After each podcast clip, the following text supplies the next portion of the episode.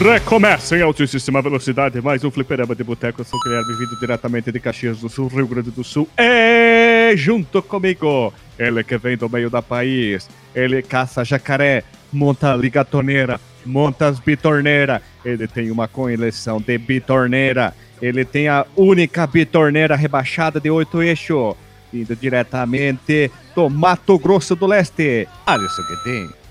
É isso aí, é a Betorneira Bandida, rebaixada, o Neon. Neon. Tem... Tu botou volante esportivo, aquele bem curtinho de Chevette, né? Sim, tem que. É, porque a gente, a gente é profissional, né? Do, do, do- dos rodeios, tem que, tem que ser, né? Tem que, tem que ser. Uhum.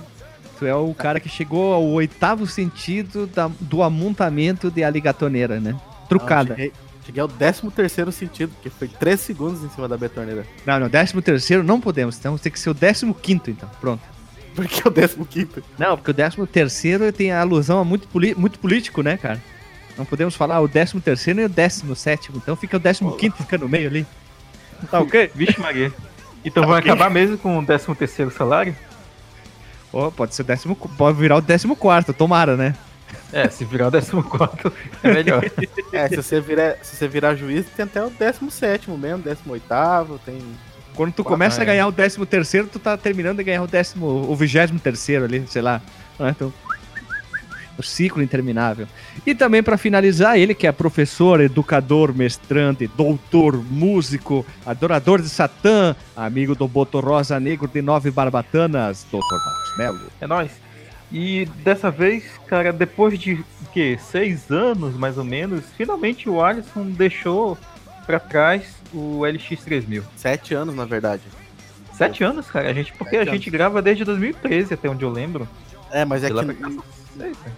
desde que eu comecei o Nerd Byte, é que eu comecei. Ah, tá, é verdade. É Eu verdade. comecei sem vocês, né? E daí eu comecei com o LX3000. Em 2012. 12, 12. Como fala um bom é, carioca. Ô Alisson, de querido aí. Será que a gente disponibiliza o primeiro episódio do Nerd Byte, que é horrível demais? Nossa Nunca. Nunca. Acho melhor Sabe não. que eu tenho ele, né? A gente podia disponibilizar pra galera, assim, tipo, é, dois minutos, só pra fazer um.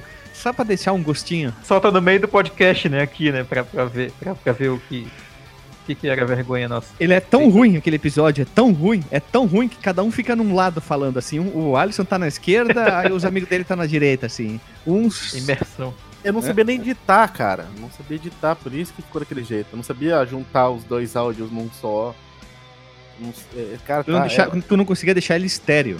é, é isso aí. Eu ficava. Cara, não, sério, eu fui tentar reouvir um tempo atrás, ouvir. É muito ruim, cara. Meu Jesus Maria, que coisa horrível. Como é que tu conseguiu colocar aquilo no ar, cara? A pessoa se sentia ouvindo vozes, né, com um lado, de um lado e de outro, né. Achava que tava ficando paranoica. Era tipo banda, tipo Beatles, ah, o baixo na esquerda, a Ah, guitarra é, na né, direita, né? verdade.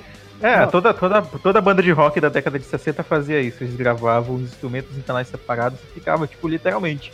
Toda a bateria na esquerda, só a voz na direita, a guitarra na esquerda, o baixo na direita, ficava uma zona. Pra quem não, não- nunca ouviu, não sabe, é, a gente, basicamente a gente falou sobre o lançamento do Mist of Pandaria, que era a expansão do World of Warcraft. Ah, tá. Achei que a gente tava falando do lançamento do Mega Drive ainda. Era eu, era eu, um- um amigo meu que mora aqui em Campo Grande, que jogava o Comigo, e mais o. Eu vou chutar. Eu vou fazer. Vou dar um chute aqui. Esse cara gravou dois episódios contigo e foi embora. só o primeiro, Só o primeiro? Ah, tá. só. Nunca mais ele participou. Quem Ah, que tá, era no muito início do Nerd Byte? Agora vamos, vamos trazer aí informações. Era tu e mais quem? O primeiro episódio era eu, o, o Júnior, que é esse, esse amigo. aí. É conhecido na internet como Falk ou Falcon, com PH. Desde lá de, de 96, lá da época do Mirk lá. E o DJ Chapa, né, que é o Maurício, que é o nosso. É o nosso. é, como é que é? O integrante. O quinto honorário. Beatle, que não, que não é quinto Beatle? É. Que agora é o oitavo Beatle. Ele Aí, é o Don Corleone do, do, do Fliperama. aí depois, eu não lembro mais quem veio depois, cara. Eu, é, eu teria que ver lá os episódios. É, teve o ver quem Cia. que Foi, acho que já foi bem depois, né? É, o Cia entrou depois. Teve Depois o- teve aquele maluco de Santa Catarina que era meio o doideira. É, o Isso. Magnus. Teve o Magnus. Aí teve o Valdir.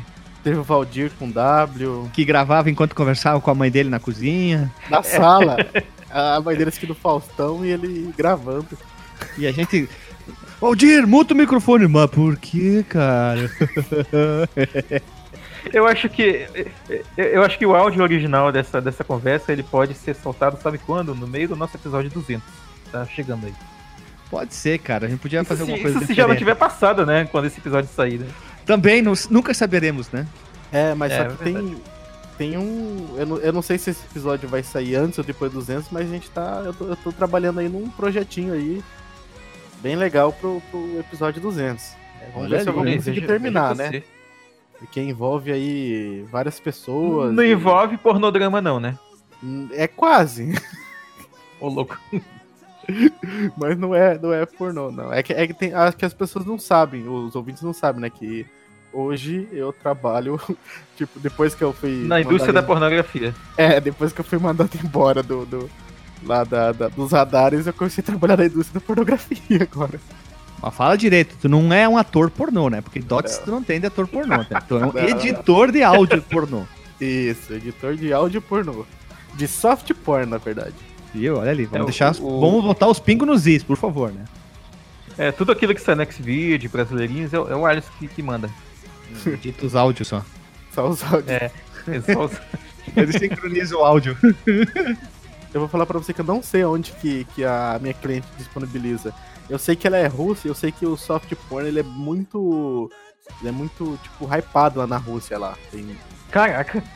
é, Tipo, a e- galera fica na expectativa do, do próximo episódio de. Peraí, peraí, peraí, peraí, Da Emanuele Russa. Peraí, Alisson, tu recebe o áudio em que idioma? em inglês. Mas é da Rússia? É, a cliente é da Rússia. E como é que tu sabe que tá certo o que ele fala ou eles repetem as coisas? É, É porque eles só falam oh yes, cara. Não, É, yes, I, Não, vai, go, geral- go. geralmente, oh. é, geralmente assim, eles me mandam um script, né, que é Ah, o mesmo bom. script que eles mandaram pros atores. Sim, daí tu acompanha o que eles estão falando, tá? É, aí, aí os atores mandam, tipo, ah, uma linha de voz de tudo que tá falado, é uma linha de narração, geralmente um dos atores é o narrador, ou já fiz um que era um terceiro, que era um narrador, e mais uma linha de voz dos efeitos sonoros, né? Hum, Tipo, tapinha na bunda. né? Não, pri- o- cara, o primeiro que eu editei, eu peguei. as- é, é, cara, a SMR é uma das melhores coisas que existe pra mim, cara. Porque tava faltando muita coisa. Tinha um momento lá que o, o cara fazia o- as preliminares na mulher, aí eu precisava de um, de um- dele fazendo, só que ele não tinha mandado isso, ele só tinha mandado os gemidos e. E só, né? E os beijos, coisa assim, mas é, essa parte ele não mandou. O beijo dele, ele beijando a mão dele, né? Não sei, cara, como é que, como é que ele beijou. Mas olha o que, que eu fiz. Eu achei um ASMR de um homem chupando laranja. Aí eu usei. Aí daí, daí, tipo, é, esse primeiro que eu editei, teve- tinha uma hora que os, é, os atores começavam na- no script a transar bastantão, fazer bastante barulho, assim, eles estavam numa festa, começavam a ranger a cama. Aí eu fiz a cama rangendo, tudo lá. E, e só que a gemida deles não tava legal. Aí eu fui lá e peguei um ASMR de foda também. que o cara dava uns tapas na bunda da mulher e coloquei. Aí, a- aí foi quando eu aprendi, descobri que era soft porn e não era pornô. Porque a mulher falou que tava muito agressivo, tava não sei o que, ela queria algo mais assim pra, Família. pra família. tipo, Mais família. É, pode ser, né? Família surgem assim, né? Família É. tradicional russa gosta de um pornozinho mais leve, né? É, eu acho que ele é, eu acho que ele é mais direcionado pra, pra mulheres, cara, porque é bem uma pegada de, de coisa pra mulher. Ah, vocês Nossa, ouviram, né? Vocês ouviram, vocês. cara, eu me recusei a ouvir. Não ouvi. Não ouvi, cara. Eu pensei, bah, não vou Ah, ouvir não- isso aqui não- porque eu vou me é traumatizar, cara. Não é nada muito diferente de, de pegar um episódio da Emanuele e transformar em áudio. Guilherme. Mas tem um vídeo, né, cara? O áudio é mais complicado, né? Tu tem que ser mais detalhista em, em, que- em, em- em que tu tá fazendo, descre- descrição de momento e tal, né? É, tem a descrição e, e o- e o que manda o negócio ali é os efeitos sonoros, né? Daí que entra meu trabalho. É, e aí o resto é imaginação, cara. Tipo, imagina os russos lá imaginando o Zangief e ouvindo o áudio do, do Alisson. Mas que barbária, que barbaridade. Então, vamos rodar a vinhetinha aí pra não deixar o, o pessoal que tá ouvindo esse podcast um pouquinho de Paulo Guedes, né? Então, roda a vinheta e vamos para as informações aí. Se você quiser enviar um e-mail para a gente, você manda um e-mail para contato@fliperamadeboteco.com. Se você quiser entrar no nosso Facebook e o nosso Twitter, é facebook.com/fdeboteco e o Twitter também é twitter.com/fdeboteco. O nosso grupo do Telegram é t.me barra fliperama de boteco. E você pode também ajudar a gente lá no Padrim com algum dinheiro, alguma verba que você possa em padrim.com.br barra fdb. E roda a vinheta.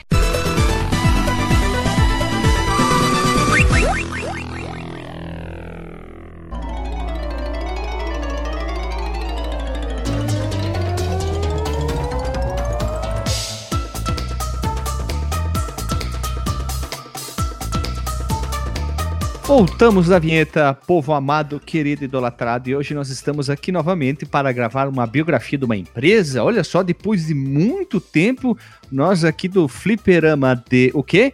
Fliperama de quê? Fliperama de Boteco. Estamos aqui para gravar essa, essa biografia especial, porque pouca gente fala dessa empresa. A última biografia de empresa que a gente gravou foi a da Blizzard, lógico, mas a primeira que a gente gravou lá foi no ano de 2015 que foi da já falecida Klein. Olha só, veja você que coisa não. Faz tempo, né, cara? A gente fez uma biografia sobre a querida Klein. Muita gente gosta, gostava de jogos deles. É, é meio contestável ainda, mas tudo bem. E hoje nós estamos aqui para gravar o que? Da Traveler's Tale, ou traduzindo, Contos do Viajante, aquela empresa que o logotipo deles era uma raposinha com uma máscara de ladrãozinho nos olhos, sentado em cima de uma lápide, parece muito de um cemitério, e com um pedaço de pau com uma sacola, ou melhor, um pano, como se ele estivesse fugindo, né? É aquela, aquela maleta, maleta não, aquela trapinho, né? Aquele trapinho do Chaves que ele ia ver quando ele ia embora da vila, quando chamava ele embora, de, quando chamava ele de ladrão. Ladrão, é isso aí mesmo, isso aí mesmo. E vai ficar no, no link no post lá o, o logotipo da Traveler's Tale ou Contos do Viajante, essa empresa que muita gente jogou, jogou jogos deles e talvez o que nem saibam qual é a empresa, mas com certeza quando forem ver o logotipo vão lembrar: ah, eu joguei, ah, sim, aquela empresa. Então, primeira coisa que você deve fazer, caso não tenha visto é, a, a, imagem na postagem, né, que reflita, que mostre qual é esse episódio aqui, ou se não te conseguir ver em qualquer outro device, você vai clicar aqui no link no, na postagem lá no fliperamadeboteco.com, olha, olhe o logotipo que aparecia sempre no início dos jogos, né? Então, a Traveler's Tale é uma desenvolvedora o que britânica de videogame e uma subsidiária da TT Games. A Traveler's Tale foi fundada no ano de 89 por um cara conhecido como John Burton, não o piloto, que é Jason, mas o John. Burton e Andy Instagram. Andy Instagram, boa. É, o Andy Ingram.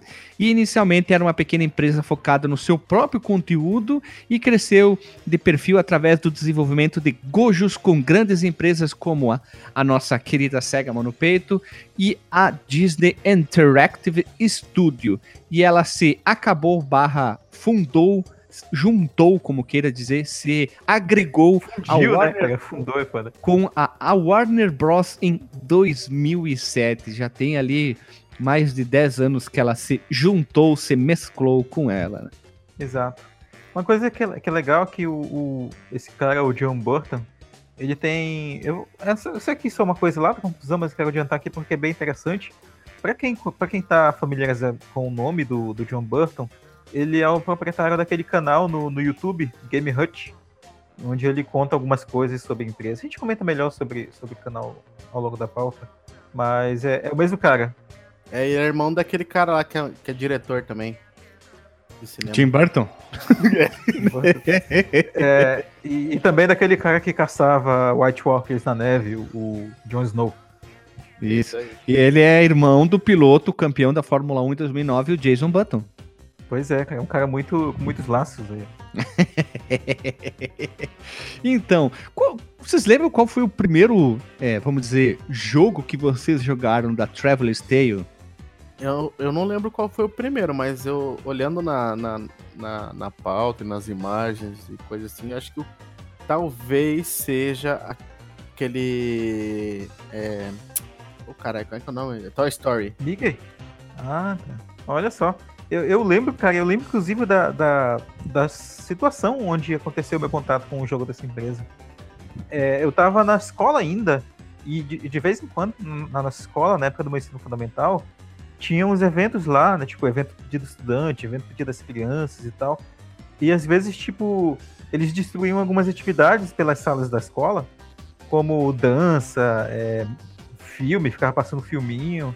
E tinha uma sala onde ficavam videogames. Um professor tomava conta lá do, do videogames. E, era, e, tipo, tinha Super Nintendo e Play 1. Era só isso que bombava na época lá.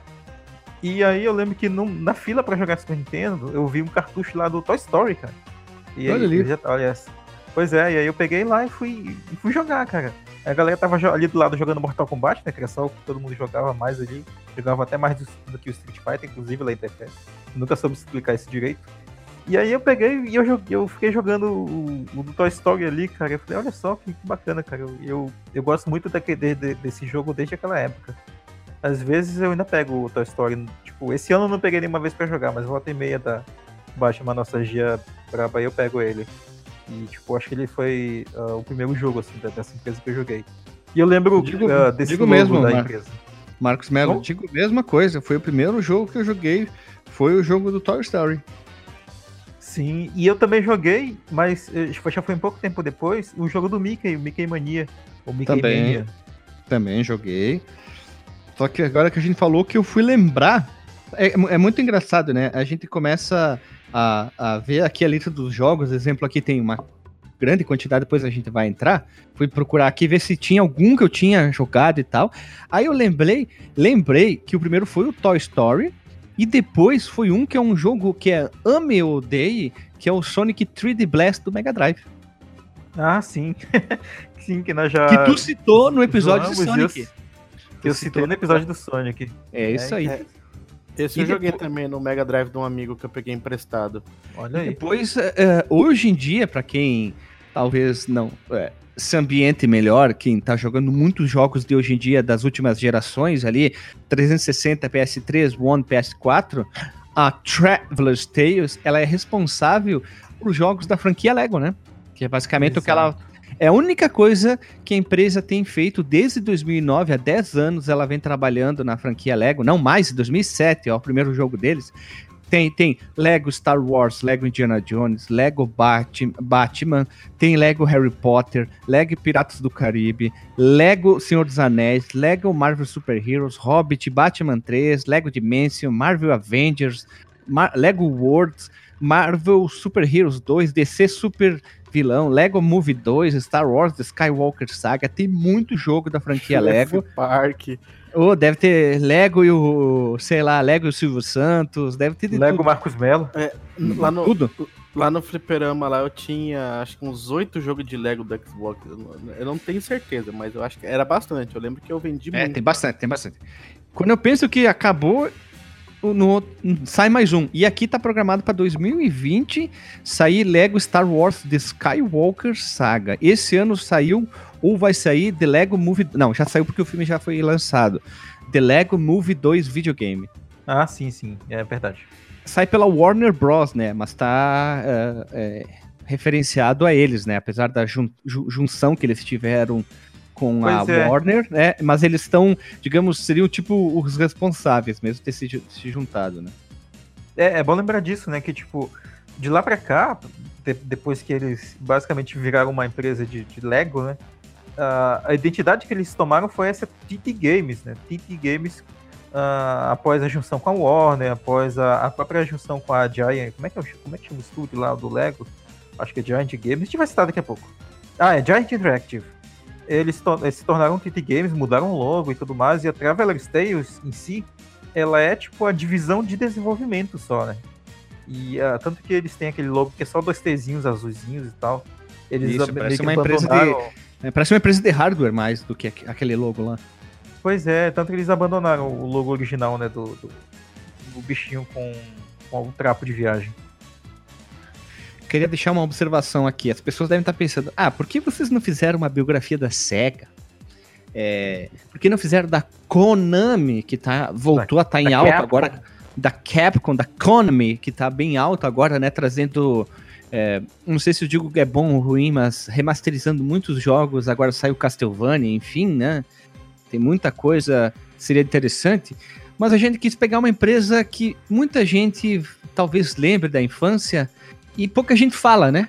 Que isso é um É, assim- forte daqui do nosso podcast. Ionoid, é, tá ali. Quem nunca fez podcast sobre Ionoid, a gente fez sobre Boogerman com uma sonorização da história. A gente fez sobre Cold Shadow também, que é citado sempre por cima. A gente fez o sobre aquele Gunsmoke que o Alisson quis tanto gravar, que é um jogo do Tender Arcade e Nintendinho, né? A gente sempre traz coisas diferentes. Metal Warrior foi outro também. Então estamos aqui É, pra a- isso. além, né? de, é, além de trazer coisas que vale a pena conhecer, vale a pena recomendar, algumas nem tanto e tal. Também é, é, tipo, um dia a gente pode falar sim dessas empresas, tanto que a, a, a Capcom ah, a gente já tem, a gente tem bastante vontade de falar dela, a gente só não falou porque eventualmente a gente meio que foi abandonando né, o hábito de falar das empresas, mas é, é uma coisa que a gente tá querendo voltar, voltar de novo agora e pode ser que em breve a gente fale. Marcos Melo, tem uma tipo, novidade pra te contar, Marcos Melo. Conte. A pauta da Konami tá 90% pronta, cara. Ó, Olha aí. primeira mão, hein? Primeira mão. Olha aí. Tem que alguns detalhes só, alguns detalhes. Isso. Vai ficar também uma coisa, um link no Porsche que menino Marcos Mello, essa revelação, esse homem é, é, doutorado, ele achou a pintura do logo original da Traveler's Tale, um vídeo com altíssima qualidade onde mostra a pintura daquela é, é uma raposa com ou é uma lebre? Raposa. É, eu acho que também Acho que é uma, é uma raposa, cara. é que os pés parecem uma lebre, cara. Olha. Mas olha o uma- rabo. Sim, é, né? Eu, por isso, né? Tu pode se confundir muito rápido. Mas vamos, vamos supor que é uma raposa. Então a pintura da raposa, muito bem detalhada, com uma qualidade ímpar, vai estar no porte com um detalhamento, vai ter o logo, Será tudo. não é um guaxinim? Ah, pra nós é uma raposa, pronto. No coração, nosso coração é uma raposa, cara. É o marsupilame por causa do rabo. Lembra do marsupilame? Pois é. Eu Sim, lembro da música amarelão. até hoje. Nossa, Não lembro mais, correndo cara. pela selva, mas que cavalga da grande quanta empolgação. Canta uba, Olha ali, eu não lembrava mais. Vai ficar o link no Porsche, então, upa. ali, ó, da abertura do Marsupilame. E também, agora vamos pro, pro, pra uma outra informação. Vai ficar o link no Porsche também de uma foto do fundador, do John Burton. Que vai estar ele com um computadorzinho bem antigo e um notebook bem velho. E ele é bem Opa. novinho também, né? Sabe outro irmão dele que a gente esqueceu aqui, cara? Ah, Barry Burton. Do Esqueci Resident Evil. ah, claro. Será que gravaremos sobre Resident Evil? Pois é, né? Olha aí, ó. Vamos, acho Será que, sim, hein? os- Será, será que os ouvintes podem depositar expectativas? Acho que sim, cara. Eu, tô pensando, eu, eu tinha pensado em começar a fazer uma pauta, vamos ver, né? E seguindo o baile da pauta aqui, ó, olha só, como a gente já falou, né, em 2004 o desenvolvimento do Lego Star Wars The Video Game começou com a Giant Interactive Entertainment, que era detentora dos direitos exclusivos dos videogames Lego, né? Então eles eram os exclusivos. A Traveler's Tale comprou a empresa em 2005 e os dois se fundiram para criar a TT Games, como o Marcos já falou, né? com a Traveler's Tale se tornando o braço de desenvolvimento de uma nova empresa. E com a expansão a empresa da empresa, a TT Games criou novas divisões como setores administrativos de animação e voltando o desenvolvimento para plataformas móveis. É sempre aquela coisa, né? Aí vamos fazer é, celular, celular, celular, e móveis, celular, móveis. Por isso eu quero botar uma indignação minha aqui, só bem rápida aqui. Eu e a Lili, a gente gosta às vezes de botar o Raspberry Pi pra jogar, às vezes não, quase sempre, né? E aí, quando a gente vai pro Game Boy, cara, meu Jesus Maria, cara, como tem jogo ruim no Game Boy. Cara, tem jogo de tudo. Tem jogo das irmãs Olsen, que é uma completa bosta. Que é Tem isso, é muito bom esse jogo aí. Tem jogo do jogo Drake da- Josh, cara. Drake É. Josh é bom demais, velho. Tem jogo da Barbie, tem jogo de não sei o que, tem jogo da Polly, tem jogo de tudo quanto é filme que possa imaginar tempo Game Boy Advance. Tem jogo de cachorro que tu leva eles pra passear, jogo de gato, jogo de vaca. Cara, como tinha, tinha, parece o paulista, né? Tinha, tinha jogo ruim, cara, que saiu pro Game Boy Advance, velho. O, o, o Color também ali tem, tem uma lista absurda de jogo que deve ter o quê? 30k e é um. É asqueroso, cara. É horrível Tem- demais. Tem muito porte de jogo que lançou pros consoles, inclusive, né? Agora, em off também, Guilherme. Não, na verdade, você pode falar também. Já que tu falou no, no Raspberry Pi, eu, eu tenho pensado em adquirir no futuro próximo um, um daqueles SNES Mini. Tu acha que vale a pena ou não? Cara, Ou não. melhor investir no, no Raspberry? Vamos lá, vamos lá, vamos lá. Isso faz parte da coisa porque tem a ver tudo com videogame velho. Eu acho que não. Primeiro porque o preço não ajuda, tá muito caro. Tanto o Super NES como Aham. o Nintendinho. Por que, que vale a pena o Raspberry Pi, cara? Tem a nova versão do Raspberry Pi que vai é, melhorar né, a emulação. Mas ainda vamos ficar na, na placa atual que todo mundo, a grande maioria tem, que eu tenho também.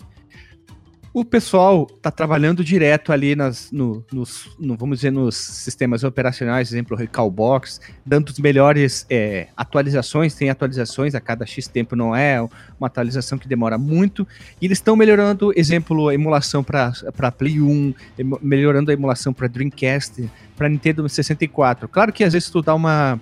Tu tem que dar uma pequena configuraçãozinha, muda, mudar o núcleo do emulador, mas roda o 64, PSP, PS1. Olha, super bem, vale muito mais a pena. E outra opção que vale muito mais a pena é o retroarchivement, para quem gosta de conquista, se autodesafiar, o retroarchivement, como queira falar. Eles eh, logo, agora em, agosto, em setembro, a partir de setembro, vai começar, suporte para outras plataformas, como Dreamcast, Play 1. Isso é legal, é bem divertido para te se autodesafiar. E o RetroArch, que é a principal vamos dizer, o principal é, núcleo, principal fonte de tudo que vem, eles estão dando suporte bastante para isso, tem muita atualização e a Legal. comunidade é bem ativa, então é Raspberry Pi na cabeça, o preço vale muito mais em conta. Se tu tem um Play 3, tu usa os controles do Play 3 porque ele sincroniza por Bluetooth. Joia. tu Olha, tem um cabo HDMI, HDMI que tu quase compra uma padaria. Joia. E a fonte é- cabe até aquelas antigas de celulares.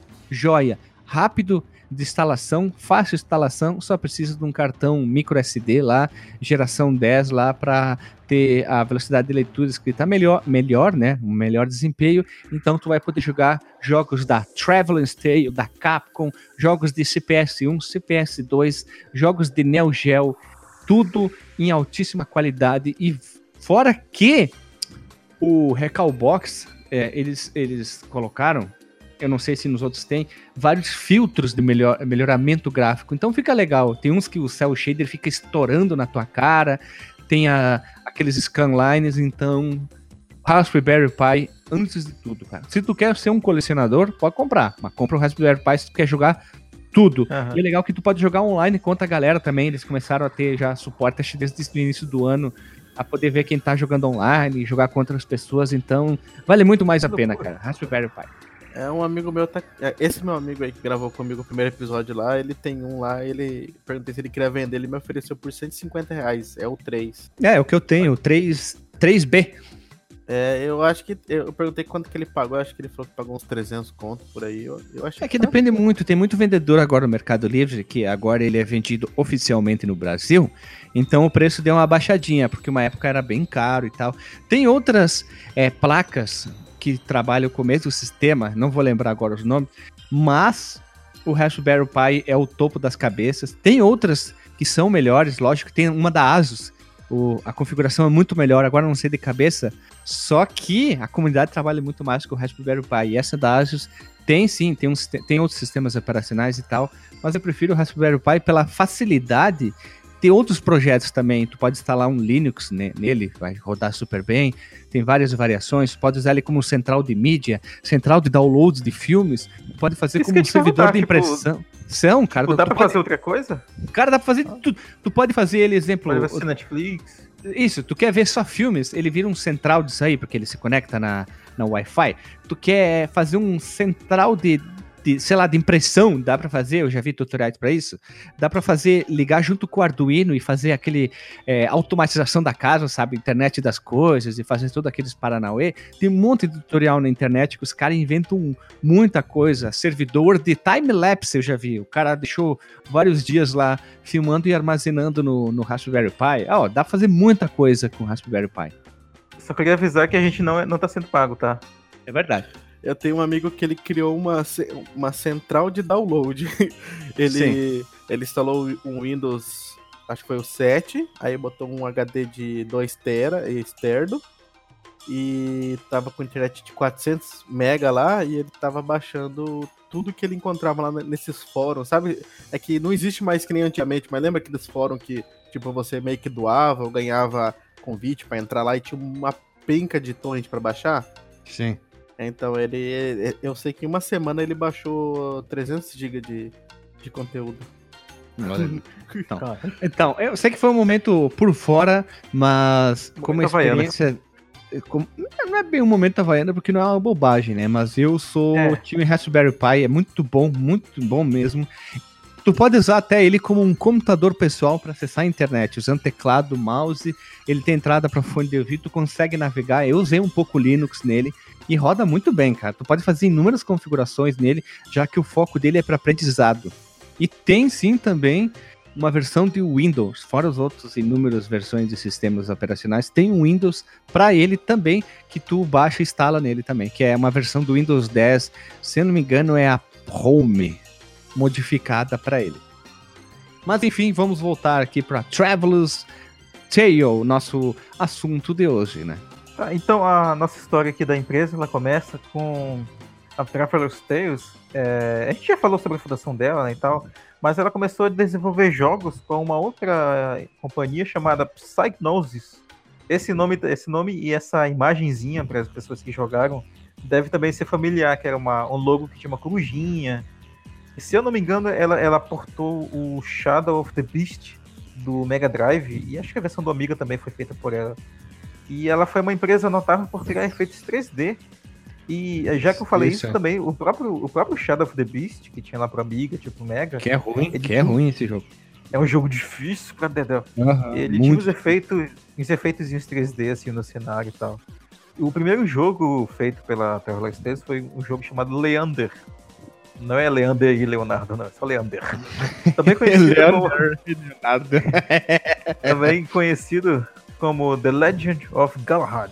Nossa, imaginar impossível. E com a Psygnosis eles desenvolveram uma adaptação para videogames do Drácula de Bram Stoker.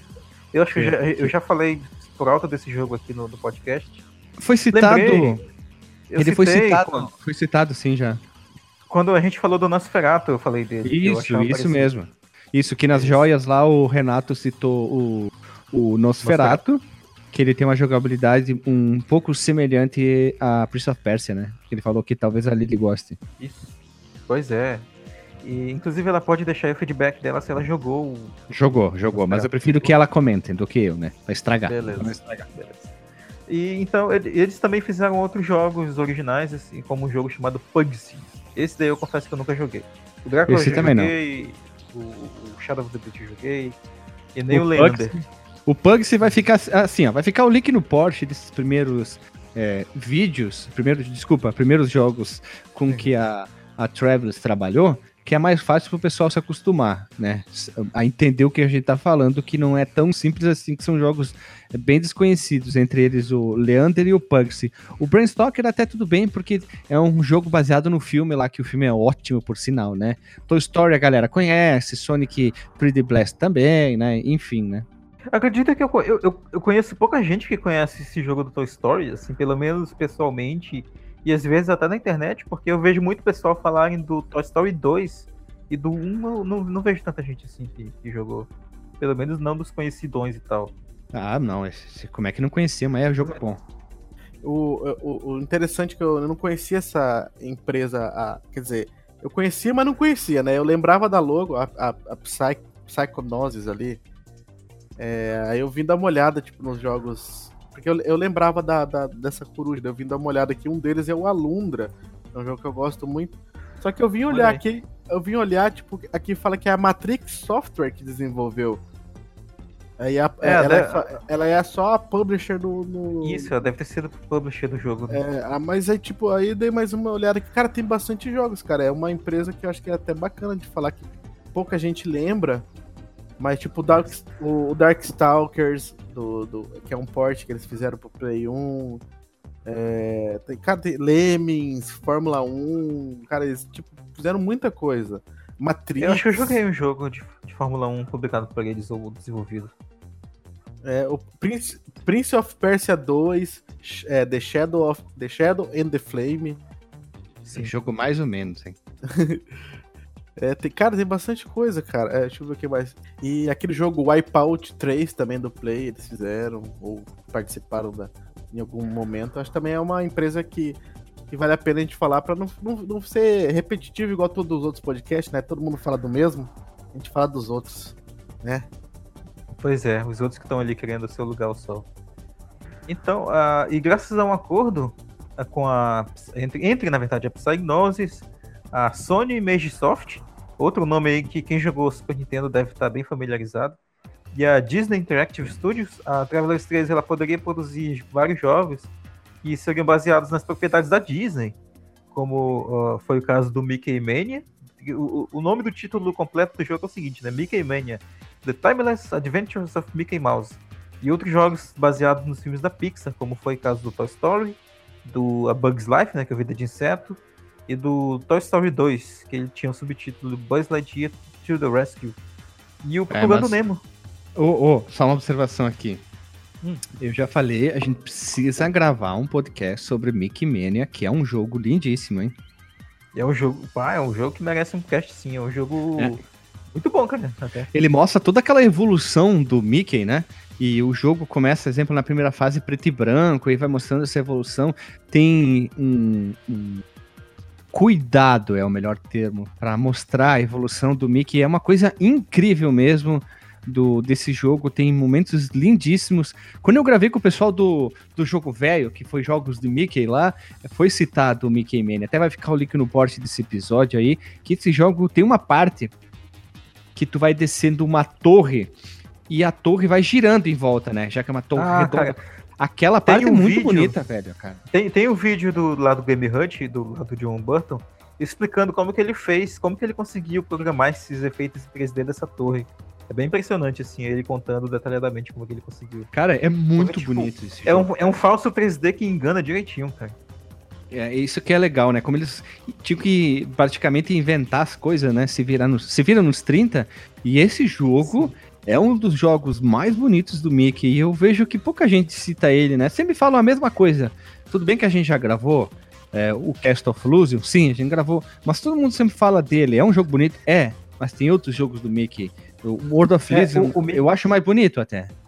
Sim, o Mickey ele é um personagem que ele, ele teve, tipo, até séries, até, ou vertentes pelo menos diferentes lá nos anos 90 que cada uma delas é, ela é boa a seu modo, né? Como é o caso do, da, da série Illusion, que a gente gravou todos os jogos aqui, do Magical Quest, que a gente ainda não gravou e, está na nossa fila. E do próprio Mickey Mania, ele, ele tem, tipo, ele é um jogo único, mas ele, ele é diferente das duas outras vertentes, sabe? Tanto do lado da Sega quanto do lado da Capcom, e, e ele é um jogo muito bom. Uhum. E tem uns efeitos muito bonitos, a cor é lindíssima. Querem falar mal do Mega, mas aqui é outro nível na qualidade. Não, é, acho que aqui é, ele, o Mega Drive brilha, cara. é jogo. verdade. É que nem o World of Illusion. É um dos jogos mais uhum. bonitos, junto com o Ristar do Mega Drive. Pois é. Eu arrisco a dizer que os melhores jogos do Mickey estão no Mega Drive, cara. Será? Tu tá falando isso tá de, jogos, tá de igual pra igual. jogos antigos. Tu tá falando dos jogos antigos? É, sim, sim, os jogos da década de 90 ali do, do ah, Mickey. Ah, tá. Acho que sim. Né? Pois é. Tá falando com o Mickey como protagonista, né? Lógico, né? Sim, sim, sim. Do Mickey como protagonista.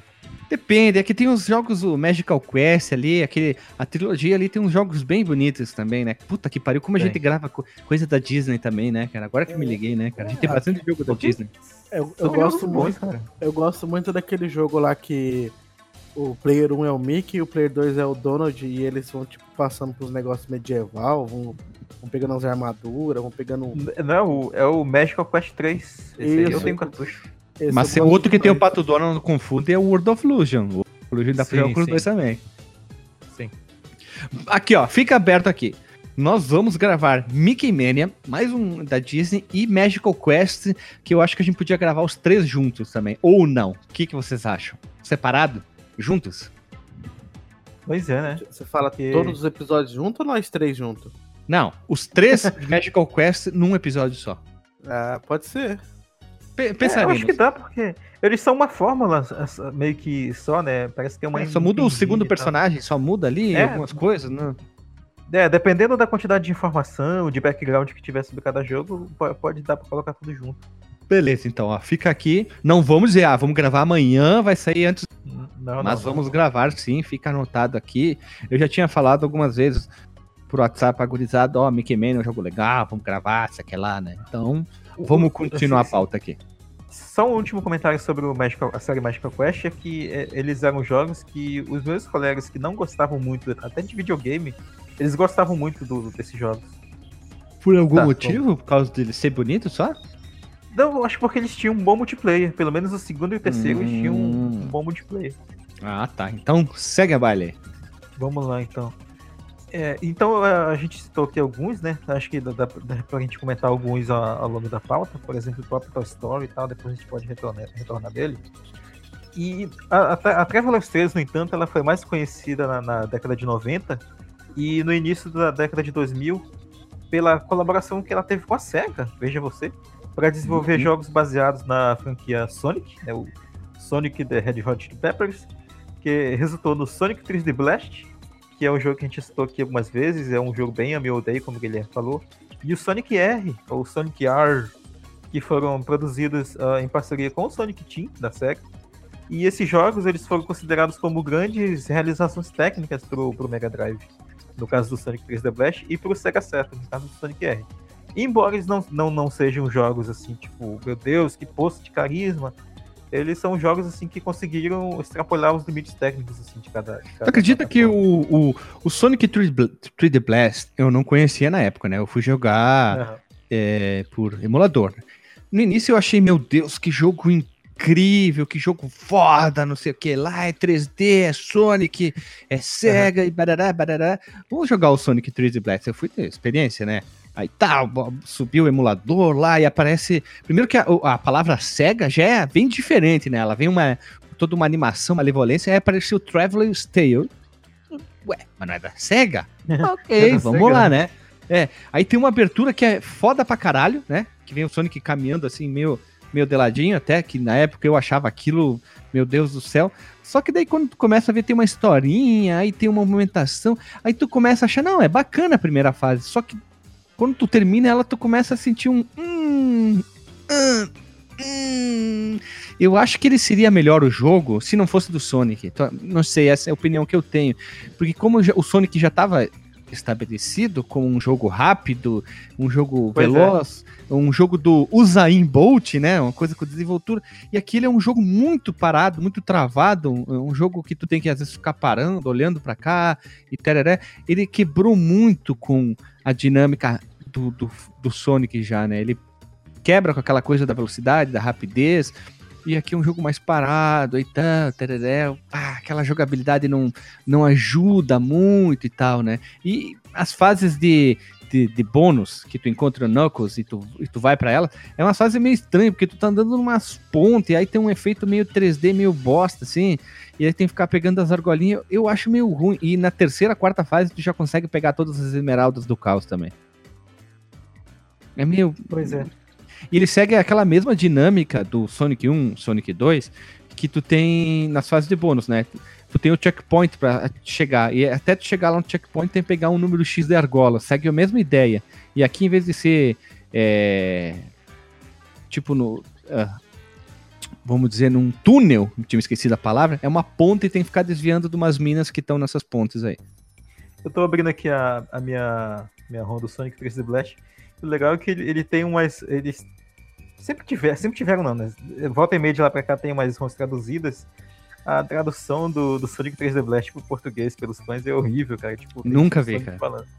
Tipo, sei lá, Robotnik, seu puto, umas paradas assim, muito nada a ver. Sim.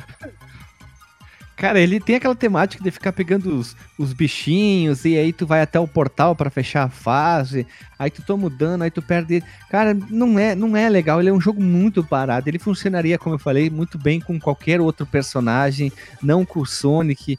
O, che o chefe final do, do Robotnik também é, é meio, meio, meio saco, meio chato, assim, tu já tá de saco cheio com aquele, com aquele jogo ali, aí tu não vê a hora de matar logo o chefe e terminar o jogo, né? Aí tu termina, ufa.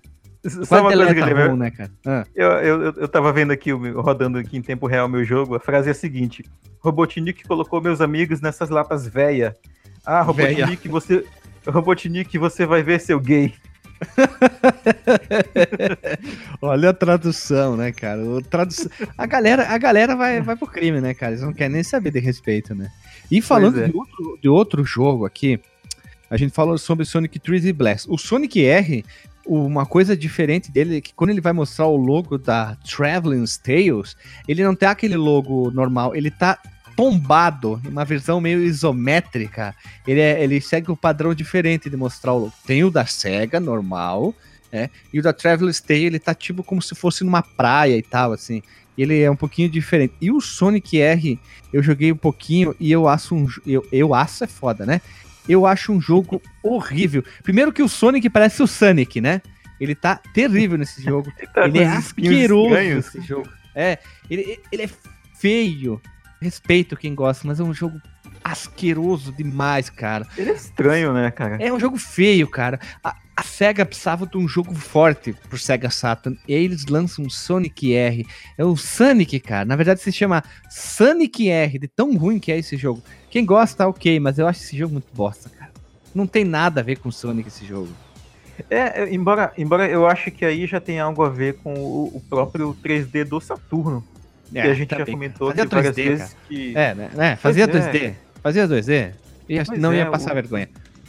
o Saturno ele não servia para programar jogos. Assim, servir, ele servia, mas era difícil né, fazer jogos em 3D para ele pelo tipo de polígonos que eles utilizavam. Eles preferiam aqueles polígonos sem textura e de preferência retangulares, né? Só com Marcos, Em 97, Quatro que é o ano de lançamento do Sega Saturn, tinha jogo já lindíssimo, já tinham saído. Não, 90, Saturno é 94.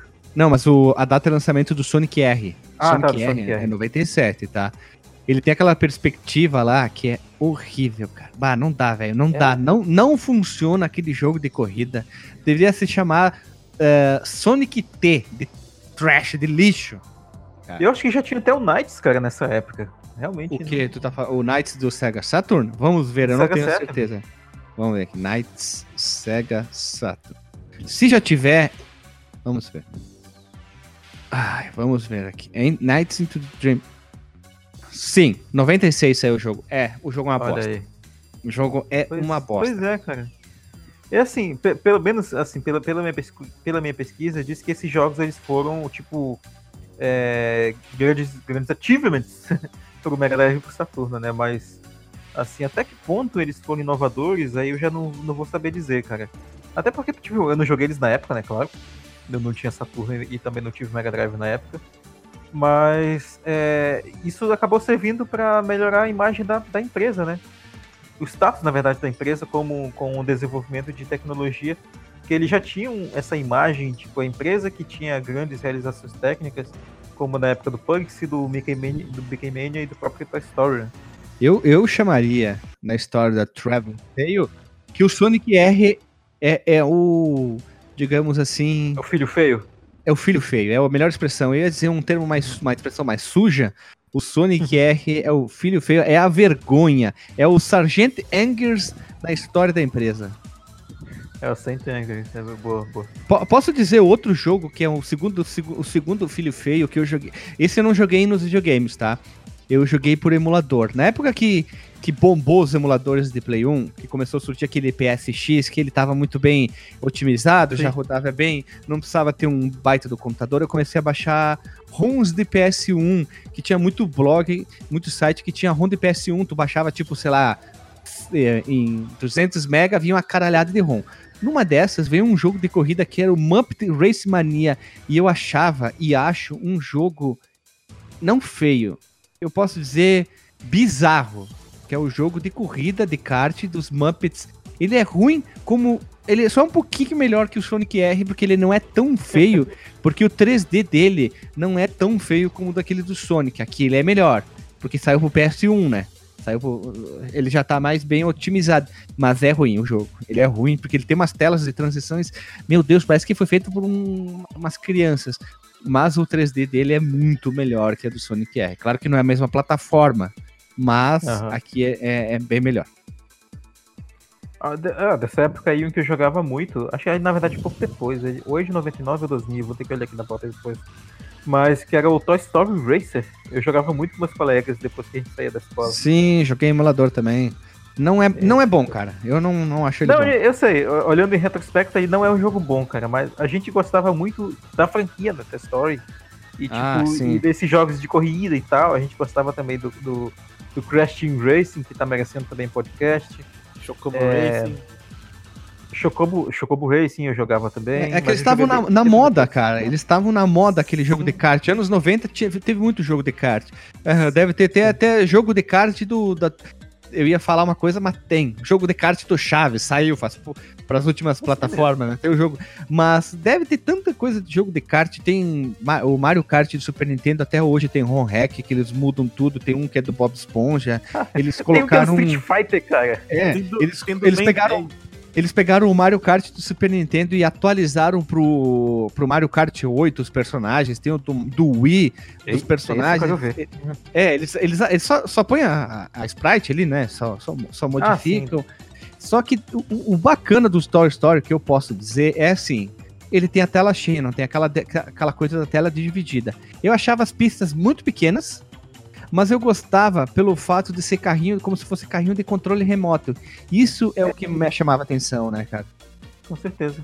E ele, ele tinha esse ar mesmo, tipo, de estar de tá correndo dentro de uma casa, né? no- tanto pelo tamanho das pistas, quanto pela, pelo espírito do- da animação mesmo, né? Dos desenhos da Toy Story. Isso. E um outro, um outro comentário sobre a franquia Toy Story, na verdade, assim, já tomando como um tudo, um todo, aquele todo, né, que tu bota em cima da, da- de lona, é, Um todo. todo. O, o Toy Story, o, o, o primeiro, né, o do Mega Drive do Super Nintendo, eu joguei, infelizmente, joguei só do Super Nintendo na época, né, depois eu fui jogar do Mega Drive por emulação. Mas eu gostava muito dele porque ele era um jogo de plataforma até di- dificilzinho, né, Muito, muito. Bem difícil, bem difícil. É, mas ele tinha uns efeitos que eu achava muito loucos, cara, pra aquela época e, e, e, pra, jo- e pra jogar nos consoles de 16 bits, né? Porque, tipo, ele começava com um jogo de plataforma normal e tal, mas, tipo, tu ia observando que pelo quarto tinha uns. A, a- o banco. O, o- um prédiozinho de banco, né? Que não era prédio, não eram os brinquedos do Andy, né? Tinha umas caixinhas lá no fundo e tu ia passando e ela dava um efeito 3D, cara. Tanto que tem um vídeo no próprio Game Hunt do, do John Burton falando como que eles conseguiam fazer esses efeitos. E É, ele muda Mega- o estilo também, né? Ele muda ele que vai, ele muda um- drasticamente. É, tu, tu tá drasticamente o aquele clássico jogo de plataforma, esquerda pra direita, e de coletar Aham. itens. Aí do nada ele vira o, o Death Rally do PC lá, um jogo de corrida, né? Sim, ele muda um jogo de bastante. corrida. É, Fica que, que parecendo eu, também aquele Micro Machines. isso, que eu acho que daqui que eles tiveram, é, tiraram a ideia de criar o Toy Story Racer. Porque eles tinham uma, uma ideia já, né? Ah, talvez dê certo, né? Vamos ver o que que dá, né? Porque a mesma ideia, cara, ia controle remoto e tal, né? Ah, sim, sim. E aí tu, contro- tu controlava o carrinho pelo quarto, era bem legal assim, essas fases. E, e E de- depois tem- tinha que derrubar o Wood. Isso, Woody não, depois tem uma, uma, uma fase que segue um pouco do, do- de corrida também, que a, a tela vem vindo, tu tá em cima do dinossauro, que eu esqueci o nome, e tem que ficar fugindo do carrinho. Eu- Ele tem Eu um- lembro até o nome da fase, Run, Rex, Run. Mas tinha Olha umas ali, fases. É, eu joguei muito esse jogo. Tinha um- um- uma, uma fase, acho que era só uma mesmo, com o, o RCK, o carro, o carro de controle remoto, né? Que tu quando controlava e tu via a câmera por trás, no melhor estilo Top Gear, cara, era bem bacana. Mas essa fase só tinha no Mega Drive.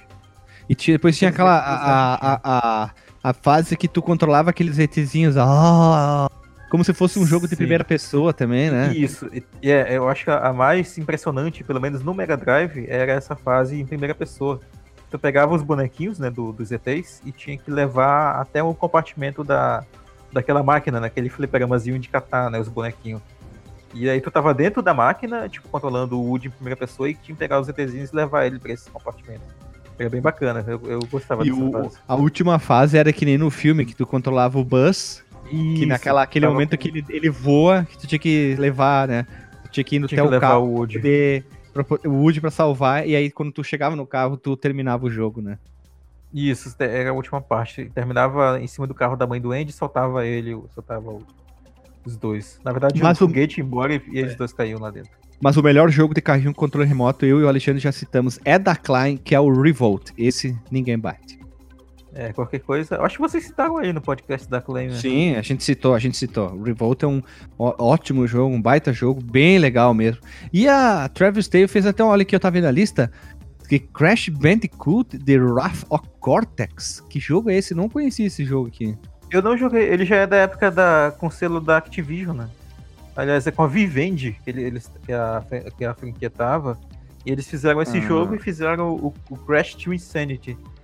É, eu, eu já vi vídeos desses jogos, Crash na, época, na era Play 2, mas assim, eu infelizmente nunca joguei eles, cara. Tanto porque eu, eu acabei não indo atrás, né? Porque, tipo, eu gostava muito mais deles na época da, da Naughty Dog. Mas dizem que esses jogos, pelo menos os da Traveler Tales, eles são bons até. Dizem que depois da, da- dali em diante eles perderam a mão, assim, com, com o personagem, fizeram os redesigns nada a ver, colocaram o, o Crash com uma, uma tatuagem tribal, isso já com a Activision, né?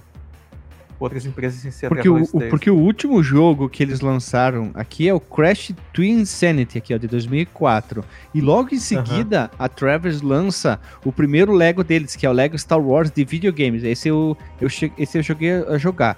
Depois eles até lançam em 2005. Olha aqui, ó, eu não, não sabia disso aqui. Que é o F1 Grand Prix, Gran- F1 Grand Prix, um jogo de corrida, olha, Alexandre, ó. E depois Ah, eles é. lançam, eles eram responsáveis também pelos jogos da- baseados nos filmes da procurando, procurando né, dos Crônicas de Nárnia. Depois eles lançaram um jogo de corrida que até que é famoso, que é o World Rally Championships. Depois tem um jogo que é o Super Monkey Ball Adventure. Se não me engano, isso aqui não é da SEGA? É da SEGA. Aí depois Monkey Ball? segue. É, Sim. Monkey Ball sim, é da SEGA. Lego Star Wars 2, Bionic Heroes, que é baseado em desenho, né? Depois vem Transformers The Game. Ó, eles estavam pegando bastante desse tipo de jogo. Tava. E daí, Tava pegando até aí pra diante, é só Lego. É, a partir desse ponto eles viraram uma empresa de Lego, assim. Eu não É, sei nem Lego se o Gamers. John Burton ainda continua nela, né? Lego Games. Os únicos que eu joguei, cara, assim, que eu passei, me dediquei mais tempo foi o Lego Star Wars do, da Original Trilogy, né? Que é o segundo, se não me engano. E teve o Lego Batman, acho que o primeiro Lego Batman eu cheguei a jogar. Que era um jogo bem engraçado, assim, era bem bacana. Ele, ele conseguia transportar bem o, o clima das duas dos dois franquias pra aquele mundo de brinquedo e tal. Era bem interessante. Antes da empresa virar Lego, os principais jogos que a gente pode citar aqui, que a gente vai seguir a pauta, são os jogos da franquia Crash, como a gente já vem citado, porque era, o- o Crash era já um nome forte nos videogames, né? Eles pegaram, desenvolveram dois jogos. O jogo de franquia de, video- de filmes, que é o Procurando Nemo, né?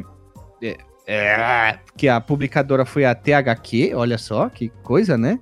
O, o outro jogo do Crash, depois é, tivemos jogo de corrida do F do, da Fórmula 1, que demorou até é, a- achar uma fórmula que muitas empresas estavam fazendo jogos da Fórmula Achar uma 1 fórmula. A, a- é, Ficou engraçado, né? Porque tinha muitas empresas que estavam lançando jogos da Fórmula 1. E demorou até achar, até uma empresa que pegasse aqui, ó, Fórmula 1 2009, 2010, 2011, 2012 aqui, até que achasse uma empresa que, que é a Codemaster, até que fechasse. Ah, não, agora temos uma empresa, toda não vai ter, é tipo FIFA, tipo PES, mas até então ficava pipocando de uma empresa para outra, né? Não, não, é, não tinha uma certa, né? era sempre É, a recepção era sempre mista, né? Uns Isso gostavam, outro, a maioria não, e ficava uma série meh, né? Hum. Aí, tu- e vocês quem era ver- fanático Fórmula 1 acompanhava. como a Traveling Tales pegou franquias baseadas em filmes, ó. Olha, que, olha só o que a gente tem aqui, ó. Vamos ver, ó. Books Life. Em 98 saiu o jogo baseado no É. 27, né? Eu tenho Boa esse jogo, história. cara. Eu, eu- eu até comentei que eu comprei ele quando eu vi lá no, na, em promoção na, na PSN. Vamos contar aqui, ó, na mão aqui, ó. Então, nós temos aqui Brian Stoker, que é o primeiro. Mickey Mania não, porque não é um filme, tá? Mesmo que tenha um filme em live, eh, desenho, não vai tá, contar. Toy Story Sim. são dois. Books Live 3. Toy Story 2 já são quatro. Muppet Race Mania, vamos considerar como um jogo ou não? Porque o jogo de corrida não conta. Vamos dizer que não conta, acho, tá? Acho que não. É, porque teve até o Story Race, acho que não conta. É, não conta. Depois nós temos aqui o Find Nemo, 5. Depois nós temos Crônicas de Nárnia. Ó, são seis jogos da, da empresa, da Travel Tale, baseado em franquias de filmes, sendo dois do, do Toy Story, né? E aí acontece uma virada. No ano de 2003, a divisão de videogames do Lego Group, a Lego Interactive, iniciou os planos para desenvolver o Lego Star Wars, o videogame baseado nos conjuntos brinquedos licenciados da Lego Star Wars da empresa, lógico, né? É, né? Enfim, né? Eles contrataram a nossa empresa citada hoje aqui, a Traveler's Tales, para desenvolver o jogo. Tom Stone e Jonathan Smith, da gerência sênior da Lego Interactive, formaram a Giant Interactive. Quanto Interactive aqui, né? Ganhando a Eles licença. são bem interativos, cara. É, ganhando, enfim, exclusivo a licença para trabalhar nos jogos da Lego. À medida que o trabalho progredia, o nosso querido John Burton, gerente da Traveler's Tale, reconheceu o potencial do jogo e as duas empresas trabalharam juntas. Lego Star Wars foi lançado em 2005 com críticas muito positivas e vendas fortes e com isso a Traveler's Tales adquiriu a Giant Interactive em abril formando a TT Interactive, Interativos Interactive Game. Brincadeira, inventei um monte de nome aqui só pra sacanear.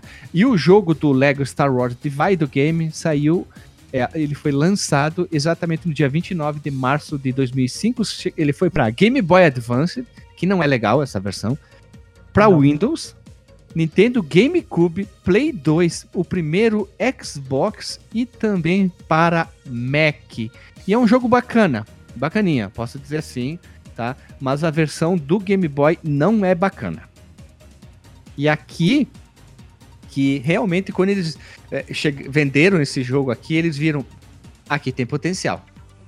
Porque não precisa de um mega, de um uh, mega gráfico, um mega uh, um jogo realista para fazer os, os jogos da franquia Lego. Porque eles têm cores mais simples, é um jogo mais. Não, não é tão hiper ultra detalhado. Então, se for comparar o do Play 2 com o Play 3, não tem muita diferença, sabe? Nem voz Quem não tinha, nem voz tinha, era só aquele. É.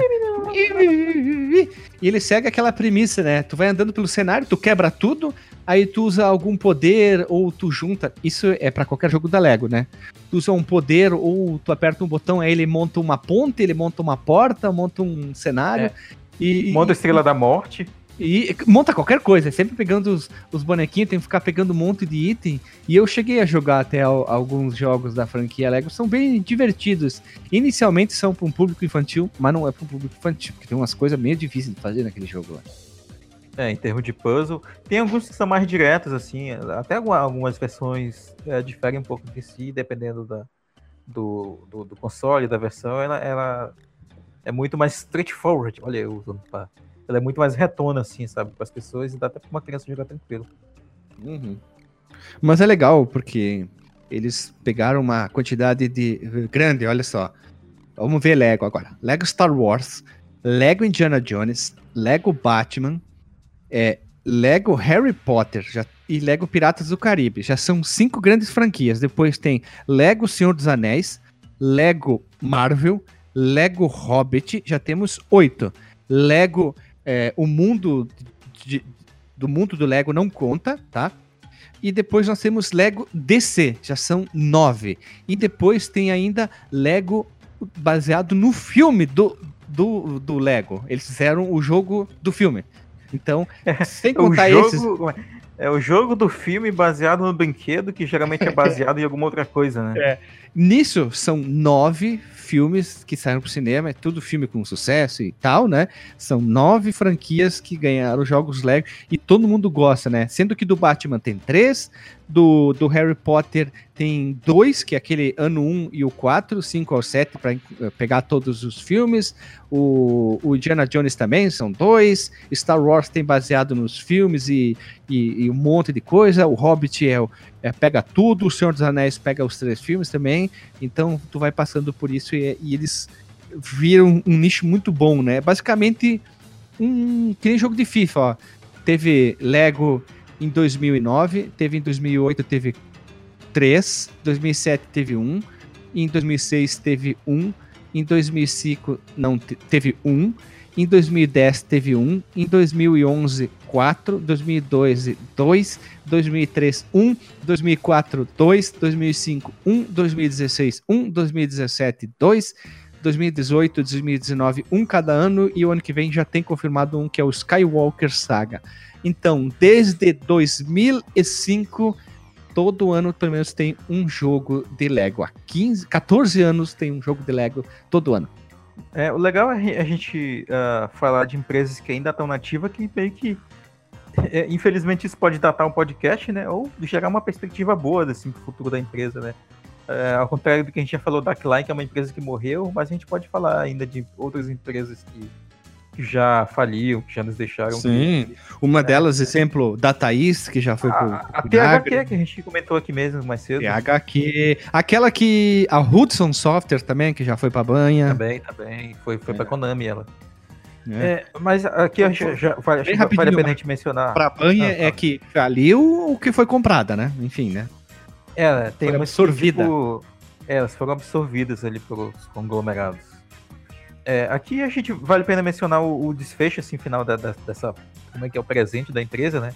Na verdade, como que ficou o final de, o, o a vida da empresa de, do final dos 2000 para cá, 2000 que no 2000. em 2006, é, é, em 2007, na verdade, a TT ela adquiriu a desenvolvedora Embryo, Embryonic Studios e o estúdio de captura de movimento, que é o Centroid. Aí esses estúdios se tornaram uh, subsidiários da empresa, né, que é a TT Fusion e a TT Centroid. Em 8 de novembro de 2007, a TT Games ela foi adquirida pela Warner Bros., a gente mencionou isso no começo do, do podcast, e ela se tornou parte da sua divisão de videogames né, da Warner, que é a Warner Bros. Interactive Entertainment. E a, a Warner ela pagou aproximadamente 100 milhões de euros, o equivalente a 210, 210 milhões de dólares, pela parte do John Burton, então ele acabou deixando a empresa, né? Isso equivalia a uma participação de 80% dele na, na empresa, né? Na TT Games. Então, tipo, Marcos... Tá, o cara, deve estar, tá, o cara deve estar tá cagando dinheiro até hoje, né? Marcos, pensa só. Cuidando do canal do YouTube dele. É, ah. a Warner é a dona da a, de direito dos jogos da DC. Eles uhum. fizeram dois jogos da Marvel e o da DC só. Não, pois desculpa. É. Três, três. Ah. Dois da Marvel, três da DC. E quatro da DC, porque são três jogos do Batman. Eles não fizeram sim, nada. Sim. É, será que a Warner teve. Tipo, por que, que, eles não fazem mais coisa? Eu queria ver um Lego Mortal Kombat, cara. Já que eles têm o direito em cima do Mortal Kombat. Pô, seria interessante ver os Fatality em Lego. Eles, de, eles, bizarro, deixarem né, os, eles deixarem os Fatality nojentos com Lego, seria engraçado. Pô, ia ficar muito então, engraçado. Ou, não precisaria ter sangue. Então, quebraria os bonequinhos tudo. Pois é, ou sabe o que eles podem fazer, cara? Eu, eles estão estão com uma dinheiro na mão e não sabem. Eles podem lançar filmes dessas franquias é, baseados em Lego. Pensou um filme moderno do, do Mortal Kombat com, com eles? Oh, com Lego? Cara. Agora foi anunciado um novo filme do Mortal, né? Então vamos ver, né? Pois, pois é, pois é. Olha aí, o Lego Mortal Kombat. Fica a dica, hein? Se vocês lançarem o dia, Warner, por favor, é, pelo menos deem os créditos para nós, né? É, sim, sim. Coloca meu nome lá na, na linha de montar linha de crédito. Obrigado tá? ao podcast linhas de crédito que tem tudo hoje. É. Meu Deus do céu. E a empresa, ela se expandiu, uh, continuou né, se expandindo, produzindo jogos para celular, com a aquisição da Playdemic em fevereiro de 2017 e a abertura da TT Odyssey, originalmente chamada de TT Games Brighton, em janeiro de 2018. E o John Burton, como a gente mencionou, ele administra o canal Game Hut. E nesse canal ele é interessante porque ele revela. Ele, ele faz tipo um papel do Mr. M nesse canal. Ele meio que revela os truques que ele fez para alcançar os, os achievements técnicos né, no, do, dos jogos da Traveler Tales, onde ele participou como, como programador. Vai ficar Pera, o link ele, aí. Ele, ele mostra o, o código fonte, exemplo, como ele programou? Ou o algoritmo, como é que ele faz daí? É, mais ou menos isso. Tipo assim, tem um vídeo que é bem interessante, que é, é dele mostrando como ele fez o efeito 3D da torre, né, lá do, do Maker Mania. Aí ele mostra, ah, a gente não podia fazer 3D, então a gente usou uns blocos assim, assado, a gente fazia os pixels esticarem, encolherem da, da, para dar a percepção de 3D. Ah, aquele tijolinho ali ficava indo da esquerda para a direita e depois ele sumia para dar a impressão de que estava circulando a torre. É, é, bem interessante assim, a narração dele e ele mostrando assim o passo a passo do que ele fez assim para chegar nesses efeitos, cara. É muito louco hum. esse canal.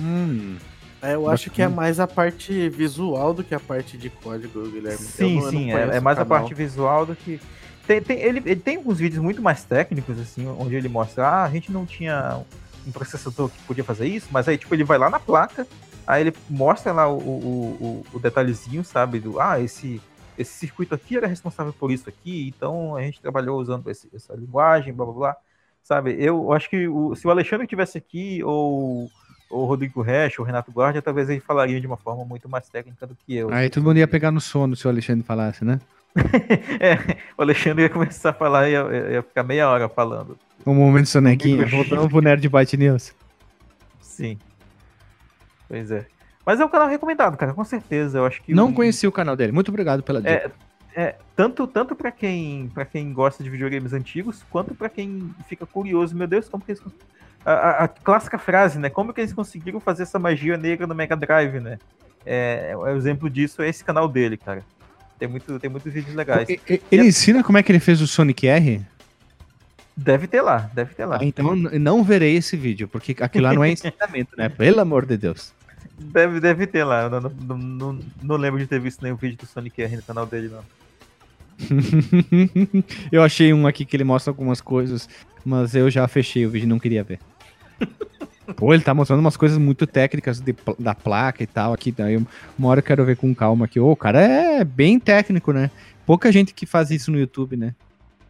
Sim, sim, isso é, isso é legal. Pouca gente faz isso no YouTube. Pouca gente, inclusive, que trabalhou nesses jogos, né? Que fez parte dessas empresas. Tipo, o que eu acho impressionante desse, desse canal é, é que ele é o fundador da empresa, ele era programador e, tipo, ele vendeu 80% da empresa pra Warner e hoje ele tem um canal no YouTube, ele explica é. tudo que ele fazia, sabe? É legal isso, né? Os ex-trabalhadores. Cara, tu, é, é, que nem, né? é que nem. Imagina só o, o, que o teu professor de violão atualmente fosse o David Wise, sabe? Opa! Isso é bem bacana, né, cara?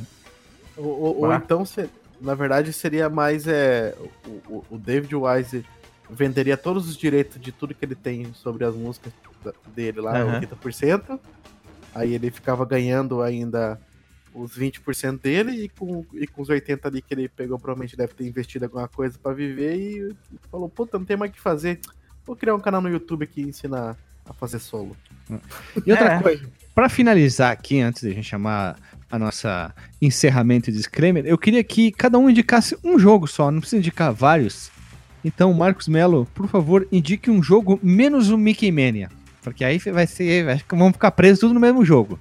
É, pois é. Cara, eu acho que no, no, pra mim, eu acho que a, tanto pelo lado nostálgico quanto pelo tempo que eu joguei, mas eu acho que eu, eu, eu indicaria o Toy Story, cara.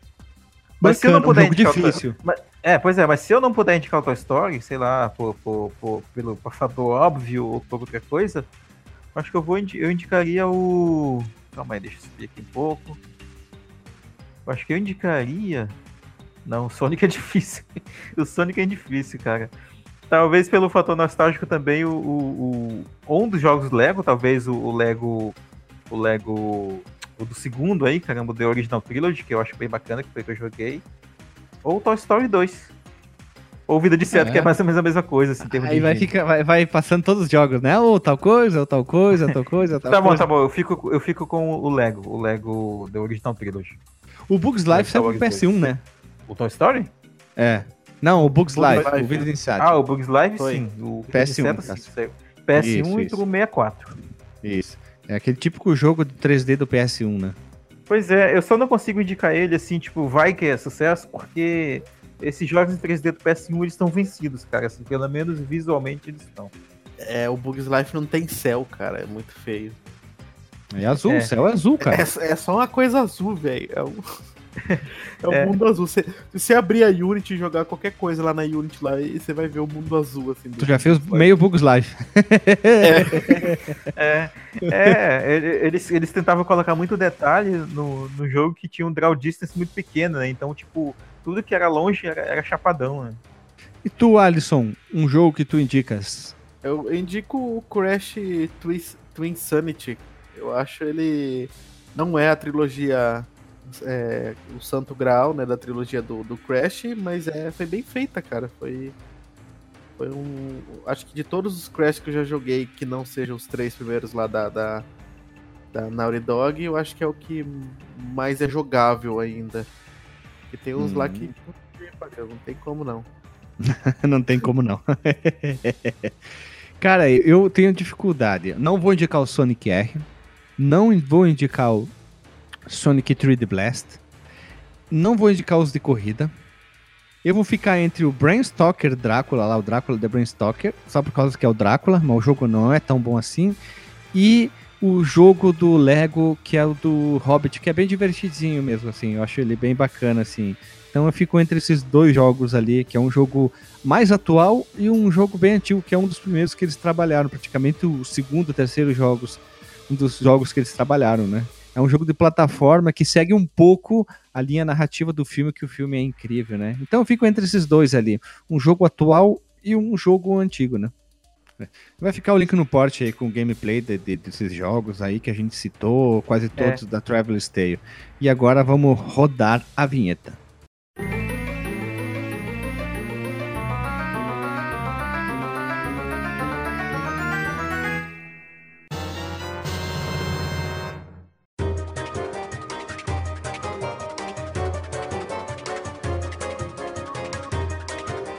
Voltamos e vamos pro disclaimer. Alisson, tu que falou muito, deve estar tá cansado. Qual é o teu disclaimer da noite aí?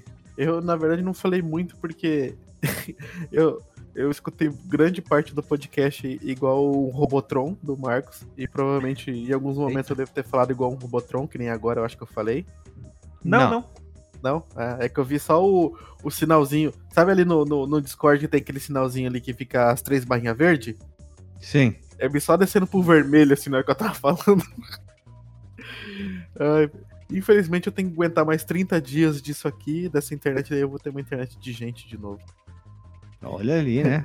Mas eu, eu queria dizer, cara, que é, foi uma surpresa para mim essa, essa pauta, porque, que nem eu disse, todo mundo conhece só as empresas mais hypadas ali, né? Assim, só as que, de maiores nomes, assim, e não conhece essa, essas outras empresas que fizeram e ainda fazem jogos que são bons, cara. Principalmente a, essa empresa que a gente tá falando agora que faz esses jogos do Lego. Vou falar pra você, tem muito jogo lá de, de super-herói do Lego que é muito melhor que, que, que os jogos mesmo, assim. De, os titulares, né? É, apesar que o Batman é bom pra caramba, né? É tanto do Lego quanto o não do Lego, né? Mas acho que, sei lá, talvez os da Marvel, assim, porque ultimamente da Marvel tá sendo só RPG, nessas né, porra de RPG aí. Isso aí eu, eu quero dar porrada, não quero RPG. É, tiro, porrada e bomba, né? É, então eu, eu quero eu, eu quero que a gente, os próximos que a gente for fazer de biografia assim, eu não quero mais pegar empresa grande não, quero pegar é, empresa hypada não, quero pegar essas empresas aí que, que ninguém mais lembra, que ninguém conhece. Pequenininha, pequenininha, pra... pequenininha. É, essas, essas, empresas aí que fizeram parte da infância de muita gente, mas ninguém lembra ou, ou sabe. É, se bem que a gente falou da Blizzard aqui, né? Que, putz. É que a Blizzard foi, foi especial porque era aniversário da empresa, né, cara? É verdade. É verdade. então a gente e, tinha que fazer, né? E também porque a Blizzard é foda, né? Tem, tem isso também. É que a Blizzard é uma empresa um pouquinho diferente. Mas a gente vai fazer sim da Capcom, porque a gente já gravou vários episódios da Capcom. Vamos fazer sobre a Konami, é, vamos fazer sobre a Sega, fazer sobre a Nintendo, falar sobre aquela. A, a, esqueci o nome dela, Sony, entre, a que fazia jogos antes da Sony fazer o PS1. Sony, Sony. Marcos, tu que sabe o nome? Foi, eu, eu acabei de falar aqui, Sony é, Image Soft. Isso. Falar sobre essas empresas que pouca gente fala, né? Data East, a Hudson Software e assim vai, né? Aquela da Iguana, que era Iguana, que era Iguana Software, né? Como é que é, é o nome? Iguana Entertainment. Isso, tudo é entertainment ou interativo, né? Enfim, né? Coloca, pega o nome de qualquer coisa. Isso, né? é, pega o nome Sabe de uma também, coisa. Guilherme? Ah, pode Sabe falar. outra? Inter, Interplay. Interplay. Também. Oh, muito jogo que a gente jogou quando era criança de Super NES e Mega da Interplay, né? Tu, Marcos Mello, qual é o teu disclaimer da noite? Sim. Qual é o teu Traveler's Tale da noite? O meu, meu, meu conto do viajante da, da noite, para encerrar aqui, é que, bem, eu, foi legal gravar esse podcast, confesso que eu, eu, eu não esperava que, que todos nós tivéssemos. Uh, eu esperava menos background nosso, para falar a verdade, sobre a empresa, porque, ela, como a Alisson falou, não é uma empresa muito hypada, não é uma empresa que está sempre na boca do povo e tal. Mas é uma empresa que, tipo, ela, ela, ela chega pelos cantinhos ali quando tu vê ela tá dominando, vídeo e jogos do Lego, né? Mas é, uma outra coisa que eu queria comentar é que essa é a nossa terceira empresa que a gente grava e, é, e a gente cresceu com jogos de empresas japonesas, né? E a gente tá gravando pela terceira vez sobre uma empresa ocidental. Veja você, né? É, o que a gente pode fazer também é fazer como a Square da e a Enix e depois fazer o terceiro que é Square Enix em diante. Olha ali, já são três podcasts que podia Nossa, ser já feito. são três episódios. É, cada uma delas tem, tem uma, episódios. cada uma delas tem uma história grande, inclusive. inclusive. Totalmente, conteúdo, totalmente cara. separado, né, cara? Não daria pra fazer tudo num junto porque ia ficar muito grande, é muito jogo pra ser É citado muito ali. jogo. Eu, eu gostaria que a gente fizesse o episódio A, ele fosse exemplo 207, 207A, B e C. Fica legal, hein? Igual, igual aqueles nerdcasts é, maiores assim e tal. Isso. Mas, é, mas assim, é, conhece, conheça né, os, os jogos que a gente falou aqui, pelo menos ah, ver um videozinho no YouTube ali pela curiosidade e tal, porque é uma empresa que deixou a marca aí na história dos videogames com certeza. E ela mereceu, assim, essa, essa pequena, essa singela homenagem aqui do, do podcast. Embora não, ela ainda esteja nativa, né? Não é uma empresa que defunta, né? É uma empresa que continua sugando nosso dinheirinho. É nóis, é isso. E eu queria dizer que eu gosto de fazer esses- essas pautas diferentonas de biografia. A gente fez biografia do Terry Bogard, do Mike Hagar e do Ryu, né? De três personagens. A gente fez de do Yu, Yu- Yu, Yu Suzuki, né? Tava me fugindo o nome. Então, Lá no episódio 12 ainda. ah, faz tempo, né, cara? E o 11 foi daquele ex-presidente da Nintendo que faleceu, que eu esqueci o nome. Koji. Ko, Ko- não é Koji, é Satoru Iwata. Satoru Iwata. Eu ia falar Koji Kondo, mas Koji Kondo é outra coisa, né? Então. É, a gente gravou inclusive sobre Koji Kondo. É, mas eu atrapalhei, né? me atrapalhei os nomes ali. Então, eu, eu acho bacana a gente gravar esses podcasts. Eu não sei qual vai ser a próxima empresa. Então, eu acho que vai ser uma dessas que a gente tá citando agora, né? Creio eu, né? Então, vote aí. Você quer qual empresa que a gente grave? É, sei lá, alguma empresa diferentona, né? Comente qual jogo você jogou ali que da Traveler's Tale, se tem alguma coisa em especial, é, né? Vamos, vamos ali, vamos começar a comentar. A gente quer saber mais das histórias do pessoal aí que ouve o nosso podcast, né? A gente quer ter mais essa, essa conectividade com as pessoas. A gente gosta de ouvir as histórias. Então, para isso que existe o, o setor de comentários, né? A gente podia até um dia, quem sabe, sei lá, criar um episódio com a história das pessoas, né? As pessoas. A gente. É, é só, é só a gente voltar com o. Mas um drops é é? diferente. O, drops. né? Mas um drops só com as histórias, né? A gente melhor contar só as Sim. histórias que as pessoas falaram Aí, ó, ao, longo- ao longo desses podcasts, né? O conto do, os contos do viajante aí, ó. A, a empresa deu até uma sugestão aqui pra nós. Olha ali, então. É, eu, acho que, eu, eu acho que seria bacana. Então, fica só uma ideia maluca da minha, da minha cabeça, mais maluca ainda, então. Então é isso aí, pessoal. Falou, um beijo na bunda e até semana que vem.